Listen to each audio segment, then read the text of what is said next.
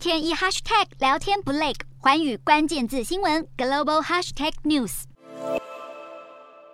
橘红色烈焰不断窜出，野火吞噬树木，消防员布水线紧急洒水灌救，与时间赛跑。在法国这场朗迪哈大火中，超过六千两百公顷森林在短短二十四小时内付之一炬，目前已经毁损超过六千八百公顷，这是上个月数场大火中规模最大的一场。调查人员怀疑，这次火势复燃可能涉及蓄意纵火，造成有至少一万人被迫撤离。总理伯纳与内政部长达马南也前往视察。达马南宣布投入更多资源，包含增派超过一千名消防员、九架飞机和两架配备洒水设备的直升机。由于干燥炎热气候助长火势，欧洲国家纷纷伸出援手。德国、波兰、奥地利、罗马尼亚已经派员加入法国消防员打火行列。目前停驻在希腊、瑞典一共四架灭火飞机也将投入救灾。法国总统马克宏为此在推特发文致谢。同样面临高温炎热天气的还有英国。英国国家气象局表示，英格兰和威尔斯部分地区十二号高温很可能攀上摄氏三十五度。周休假期甚至上看摄氏三十六度。首都伦敦市消防局警告，伦敦的草皮已经干到火势会一触即发的危险程度，星星之火就能转为烈焰，造成极大的破坏。因此，超商的烤肉用品开始限量贩售，因为烤肉很容易引发大火。英国当局也呼吁民众节约用水来度过异常干旱的天气。